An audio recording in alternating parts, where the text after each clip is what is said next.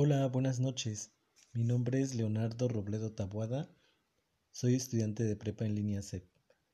En esta ocasión les voy a contar un cuento escrito por mí basado en las nubes de Aristófanes.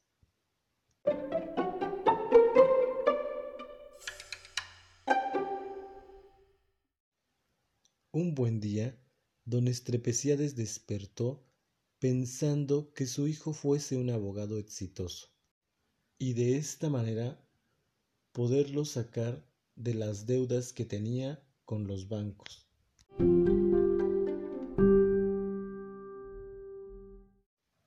Así fue como decidió mandarlo a la universidad más exitosa de México, la UNAM, pues en ella tenía al doctor más renombrado de todos, Sócrates, quien acostumbraba a desayunar dos cigarrillos y un café.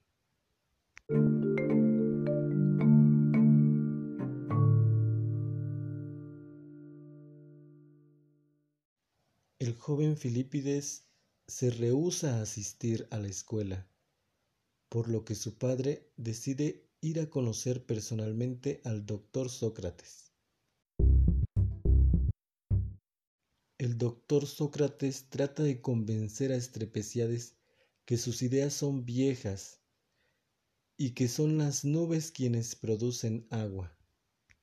Pero don Estrepeciades es un hombre necio y se mofa de las ideas del doctor. Para él son muy locas.